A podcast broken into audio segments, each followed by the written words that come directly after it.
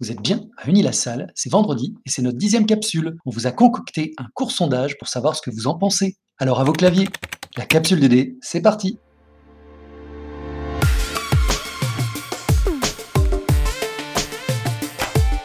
La capsule DD Un podcast de la direction du développement durable d'Unilassal. Au menu, l'actu du moment, le Tour de France prend-il un virage écolo? L'écho du Nil à Salle, Vincent Tellier nous présente le projet Regen, l'ODD du mois, ODD 15, vie terrestre, et l'agenda de la semaine prochaine.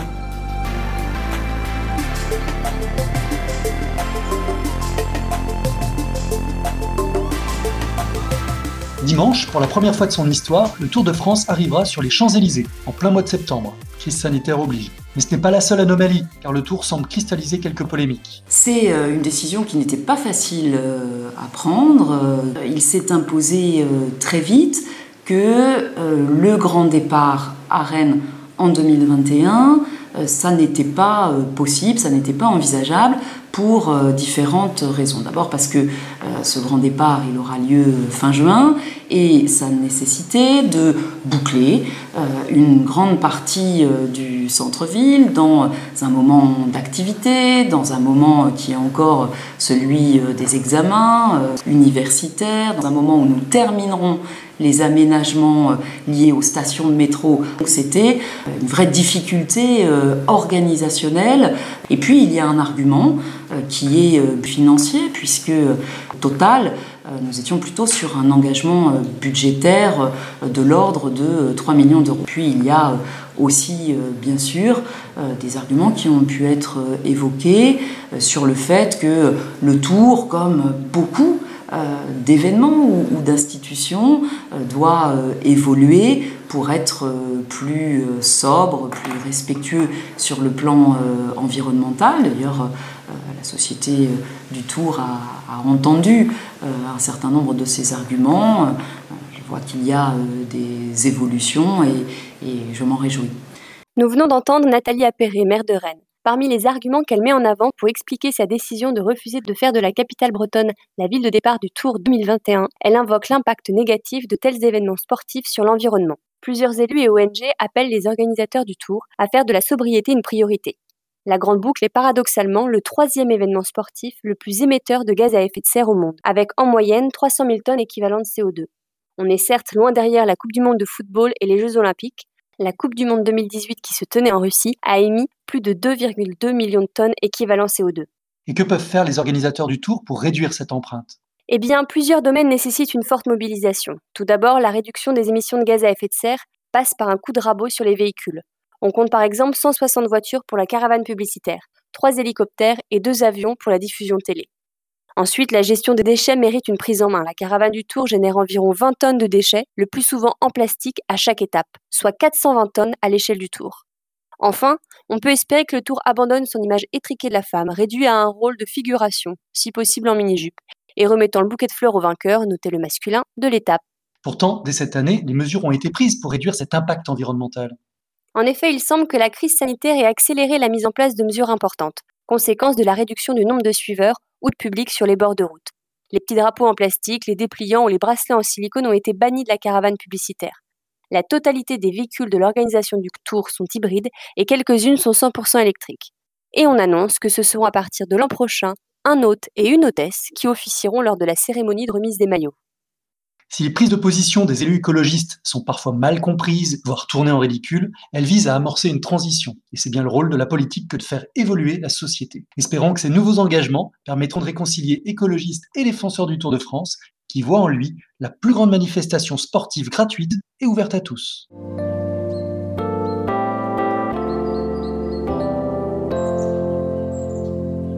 Cette semaine, l'écho du s'intéresse à un projet collaboratif avec Dassault Systèmes qui veut répondre à l'objectif 14 des ODD, celui sur la vie aquatique. On écoute l'interview de Vincent Tellier par Cécile Molina.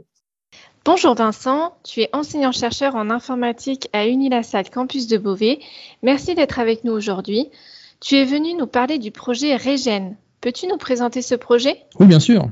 Alors pour recontextualiser, ce projet prend son origine dans le partenariat qu'Unilassal et la société Dassault Systèmes ont mis en place depuis plusieurs années maintenant. Paul-Émeric Roger, qui travaille au design studio de Dassault s'est intéressé au projet réalisé par nos étudiants avec les outils de Dassault.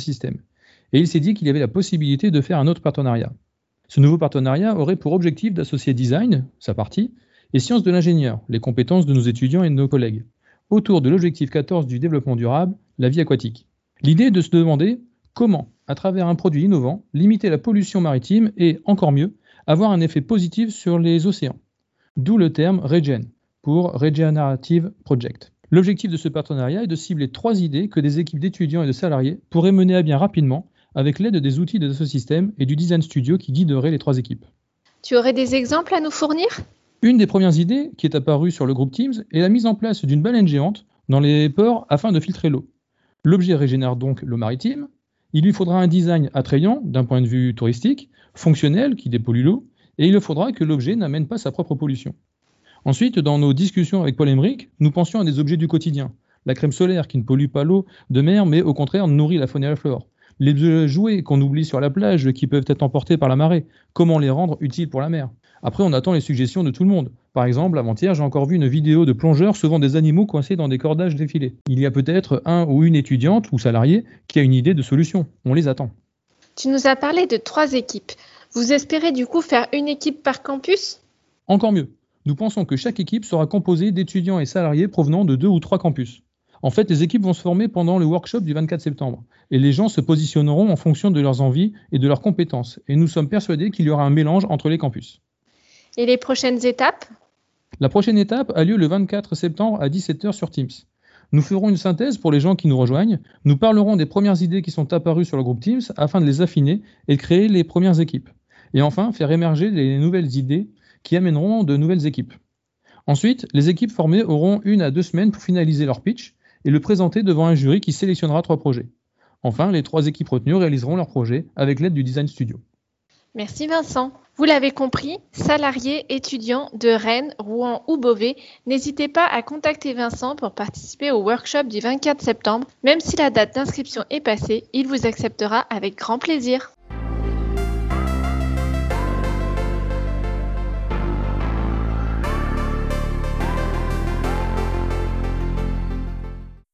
Tu nous présentes l'ODD 15 vie terrestre. Mais qu'entend-on par vie terrestre?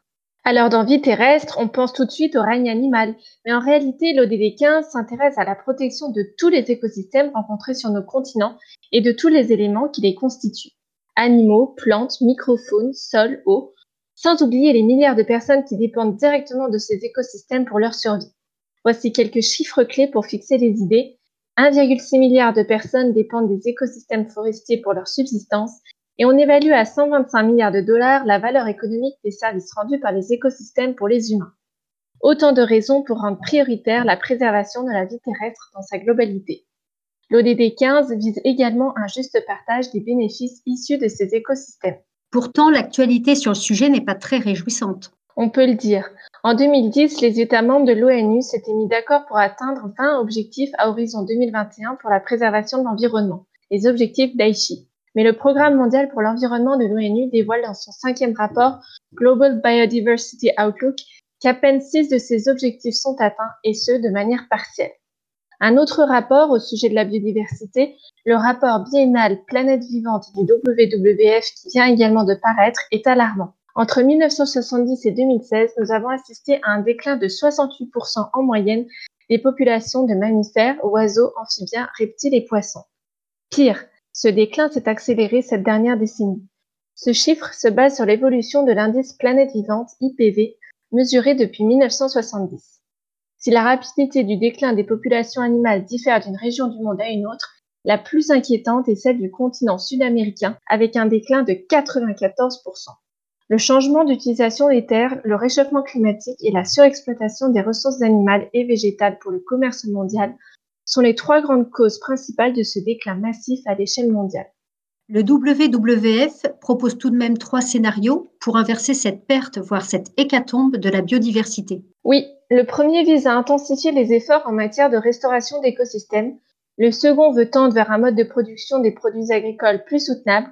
Le troisième s'adresse aux consommateurs tendent vers un mode de consommation plus écologique et sobre, notamment en termes de régime alimentaire, moins de viande, moins de gaspillage, etc. À n'en pas douter, c'est bien la combinaison de ces trois scénarios qui permettra de laisser une chance à la biodiversité de survivre à notre siècle. Ces deux rapports sont à retrouver dans les ressources bibliographiques, ainsi que des éléments de compréhension de l'ODD 15 au niveau international et français. Vous pouvez également visionner le documentaire de BBC Earth présenté par Sir David Attenborough, Extinction the Facts.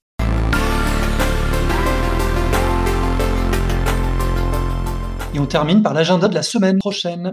Mardi à 13h, on vous attend pour participer au premier Café DD de la rentrée. Son intitulé est La compensation carbone des mobilités internationales. Solution ou illusion? Nous pourrons échanger avec Aude Distel, chargée de mission DDRS à l'ENGES, qui a mis en place ce dispositif d'une façon très originale et qui pourra nous partager son expérience. À l'occasion des semaines européennes du développement durable qui démarrent demain et se dérouleront sur trois semaines, le campus de Rennes inaugure une exposition sur les femmes scientifiques intitulée Beyond Curie. Elle permettra de voir la place des femmes dans la science. Ces semaines européennes du développement durable seront aussi l'occasion de la première réunion des référents développement durable des différentes associations du campus. Rendez-vous vendredi 25 septembre. Le campus de Rouen accueillera également des visiteurs à l'occasion de l'événement organisé par la métropole de Rouen pour en faire la capitale du monde d'après. Farmbot, aquaponie et ferme verticale seront présentés sur le campus. Nous profiterons également de ces temps forts pour mobiliser nos communautés via une campagne dédiée sur les réseaux sociaux aux enjeux du DD. On compte sur vos tweets et vos likes. Sur le campus de Beauvais, il est encore temps de s'inscrire au challenge de la mobilité durable des Hauts-de-France qui débute lundi 21 septembre. L'année dernière, l'école a été lauréate du challenge. Cette année, il faut faire mieux, sinon aussi bien. Je compte sur vous. Un petit coup de pouce en interne, une Wonderbox pour deux entrées au parc Astérix est à gagner par tirage au sort parmi les participants. Mais la mobilité durable ne s'arrête ni à ce challenge ni à Beauvais. D'autres animations autour de la mobilité durable auront lieu tout au long de la semaine. Lancement du dispositif covoiturage Claxit et distribution de kits sécurité vélo. Retrouvez le programme sur SharePoint dans les actus DD.